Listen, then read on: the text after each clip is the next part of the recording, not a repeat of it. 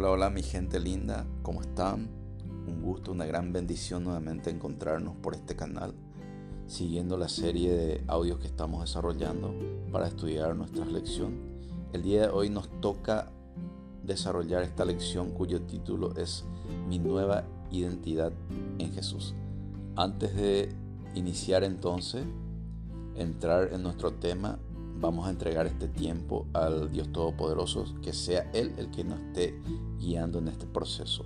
Padre amado, yo te doy tantas gracias, Señor, por el privilegio, Señor, y por esta oportunidad de estudiar y compartir tu palabra, Señor. Yo te pido, Señor, que tú ministres, Señor, el corazón de cada una de las personas que van a estar conectados, Señor, a este canal. Que sean, Señor, tierra fértil, Señor para que la semilla, Señor, que va a ser lanzada y sembrada en esta hora, Señor, pueda dar abundantes frutos, Señor, y que cada uno de los puntos desarrollados, Señor, cada una de las enseñanzas desarrolladas, Señor, en esta lección, nos confronte, Señor, por medio de la verdad de la palabra de Dios, Señor. En el nombre de Jesús, gracias, Papito Dios, a ti la gloria y la honra. Nuestra lección del día de hoy, entonces, es mi nueva identidad en Jesús. Este es un tema que nos plantea fundamentalmente tres preguntas. Se trata de quién soy, por qué soy como soy, de dónde vengo y a dónde voy. Por medio de las respuestas de estas preguntas, entonces podemos definir nuestra identidad. Entonces, el diseño original del hombre es que fue creado a imagen y semejanza de Dios. Y esa es la esencia del hombre. Y esa esencia es lo que define su identidad. Y que por causa de la desobediencia, esa esencia fue alterada. Por lo que el hombre perdió su identidad a causa de eso. Y es por medio de la nueva vida en Jesús que Él me propone poder recuperar y tener otra vez esa identidad original que está fundada en las verdades de la palabra de Dios y a imagen de Dios y a semejanza de nuestro Creador. Bien, vamos a mencionar entonces, antes de entrar ya en los puntos de esta lección, los propósitos. El número uno, nos identifiquemos con el carácter de Dios Padre el número dos, apreciemos el regalo de ser hijos de Dios. El siguiente, conozcamos las características de un hijo de Dios. Y finalmente, vivamos como hijos de Dios. El versículo clave está en Efesios 4:13, dice así, hasta que todos lleguemos a la unidad de la fe y del conocimiento del Hijo de Dios, a un varón perfecto, a la medida de la estatura de la plenitud de Cristo.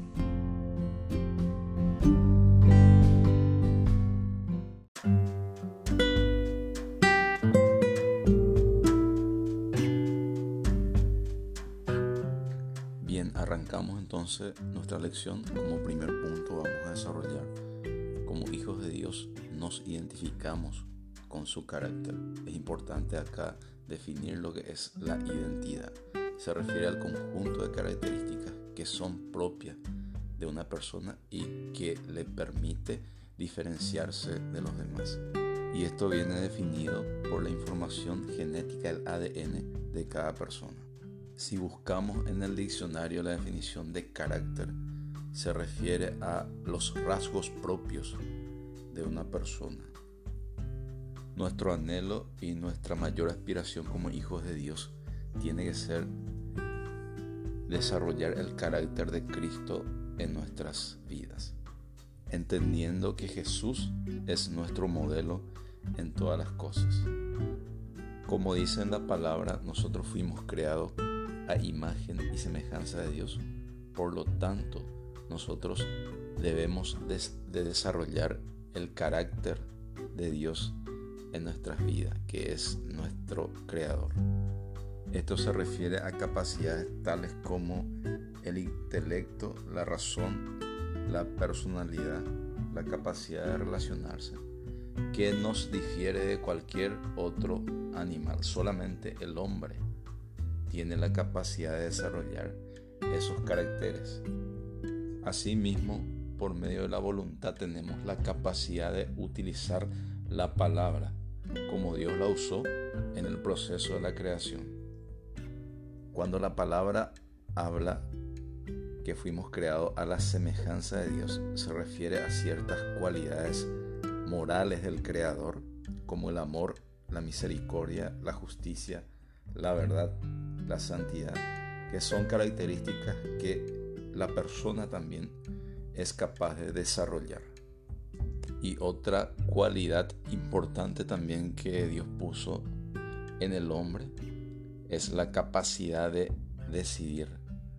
Por medio de nuestra voluntad nosotros tenemos la capacidad de escoger uno u otra cosa. Todas esas características y cualidades que hablamos anteriormente, eh, habíamos perdido, el hombre perdió con la desobediencia en el capítulo 3 de Génesis. En algún momento estudiamos eso. Y luego con el plan que diseñó Dios nuevamente, con el plan de salvación, volvemos a recuperar por medio de la obra de Jesús en la cruz del Calvario. Todas esas cualidades entonces con un nuevo nacimiento, nuevamente somos capaces de ser justificados y recuperar nuestra posición como hijos de Dios con nuestro diseño original, entendiendo que nosotros estamos en un proceso de santificación. Nuestra vida tiene que ir reflejando cada vez mejor el carácter de nuestro Padre. El carácter y la obra de nuestro Padre tiene que ir perfeccionándose en nuestras vidas. Y eso está expresado de esta forma en el libro de Efesios 4:13, hasta que todos lleguemos a la unidad de la fe y del conocimiento del Hijo de Dios, a un varón perfecto a la medida de la estatura de la plenitud de Cristo. En este punto vamos a hablar acerca de la ciudadanía de su reino. Como hijos de Dios nos identificamos con la ciudadanía de su reino.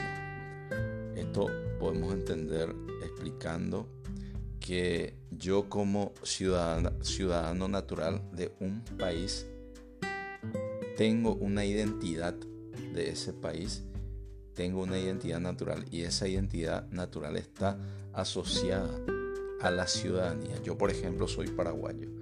Entonces mi identidad me permite me permite tener la ciudadanía paraguaya. Entonces, una nueva vida en Cristo implica adquirir una nueva, una nueva identidad en Jesús y que está asociada a una nueva ciudadanía, que es la ciudadanía del cielo. Yo ya no soy de este planeta, yo, estoy, yo soy simplemente un peregrino en este planeta. Mi destino final está en el cielo. Porque como dice la palabra, como estoy en Cristo Jesús, ya ninguna condenación tiene poder sobre mí, sino que mi vida se rige ya por la voluntad de Dios. Y la voluntad de Dios es que todos sus hijos estemos reunidos con Él por la eternidad. Y esta nueva identidad y esta nueva ciudadanía me permite tener una visión, una perspectiva diferente ya de todas las cosas. Yo juzgo todas las cosas con los ojos de Dios. Ya no me afano por las cosas temporales y pasajeras de esta tierra. Por eso la palabra dice, no pongan sus ojos en las cosas de acá, poner la mira en las cosas de arriba, porque eso me va a permitir a mí poder trascender y proyectarme hacia la eternidad donde está mi verdadero destino.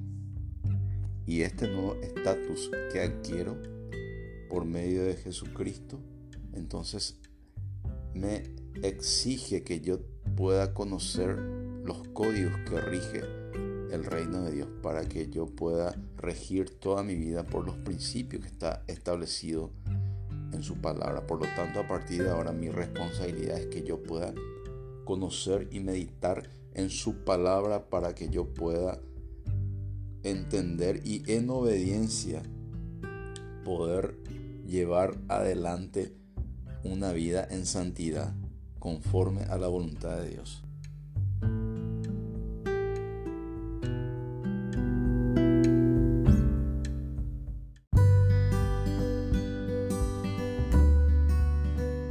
El siguiente punto que estudiamos entonces es identificarnos con su obra. Como hijos de Dios, nosotros nos identificamos con su obra. ¿Y cuál es su obra?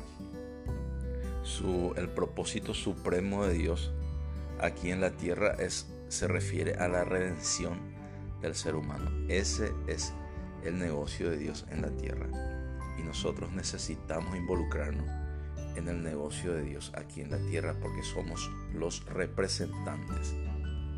Esto lo dice claramente en, la, en el libro de Primera de Juan 4:14 y nosotros hemos visto y testificamos que el Padre ha enviado al Hijo, el Salvador del mundo. Y toda la voluntad expresada por medio de su palabra, toda la voluntad de Dios está relacionada a reconectarnos a nosotros con nuestro Creador. Entonces como hijos que somos nosotros, estamos llamados a imitarle a nuestro Padre. Y esto fundamentalmente por medio de gestos de amor y servicio hacia nuestro prójimo, porque precisamente de eso se trata el plan de, salvación de, de Dios. Nosotros con nuestro testimonio tenemos que demostrar todas estas cosas que estamos hablando. Si realmente nos identificamos con la obra de nuestro Padre, eso, nuestro testimonio tiene que hablar de eso. Nuestra vida tiene que reflejarle a Cristo a tal punto que la gente pueda sentir que sobre nosotros hay un espíritu diferente por medio de la obra que está haciendo en nosotros. Y eso va a ser nuestra mejor prédica delante de las personas. Ese va a ser el mejor mensaje que podemos darle a la gente, porque precisamente ese es el negocio de nuestro Padre, que podamos salvar la mayor cantidad de almas. Asimismo, no perdamos la oportunidad de hablarle a la gente y de testificarle a la gente acerca de lo que Cristo hizo en nuestras vidas. Esto se expresa en el libro de 2 de Timoteo 4.2 de esta forma, que prediques la palabra, que instes a tiempo y fuera de tiempo, redarguye, reprende, exhorta con toda paciencia y doctrina.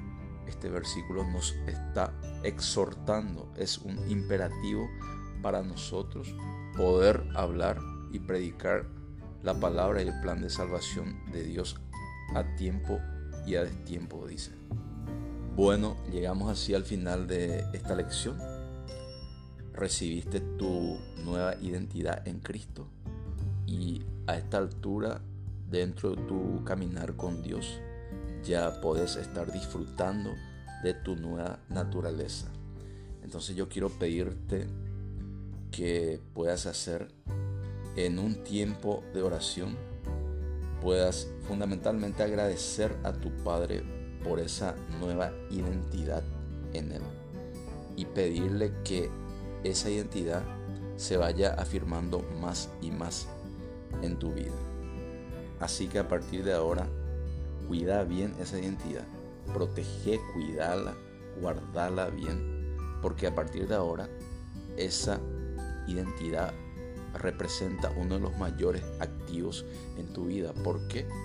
Porque acredita y representa la membresía de que sos parte de la familia de Dios. Bien, terminamos así esta lección. Espero que puedas haber fijado los puntos principales y nos volveremos a encontrar entonces en la próxima lección. Bendiciones a todos. Chao, chao.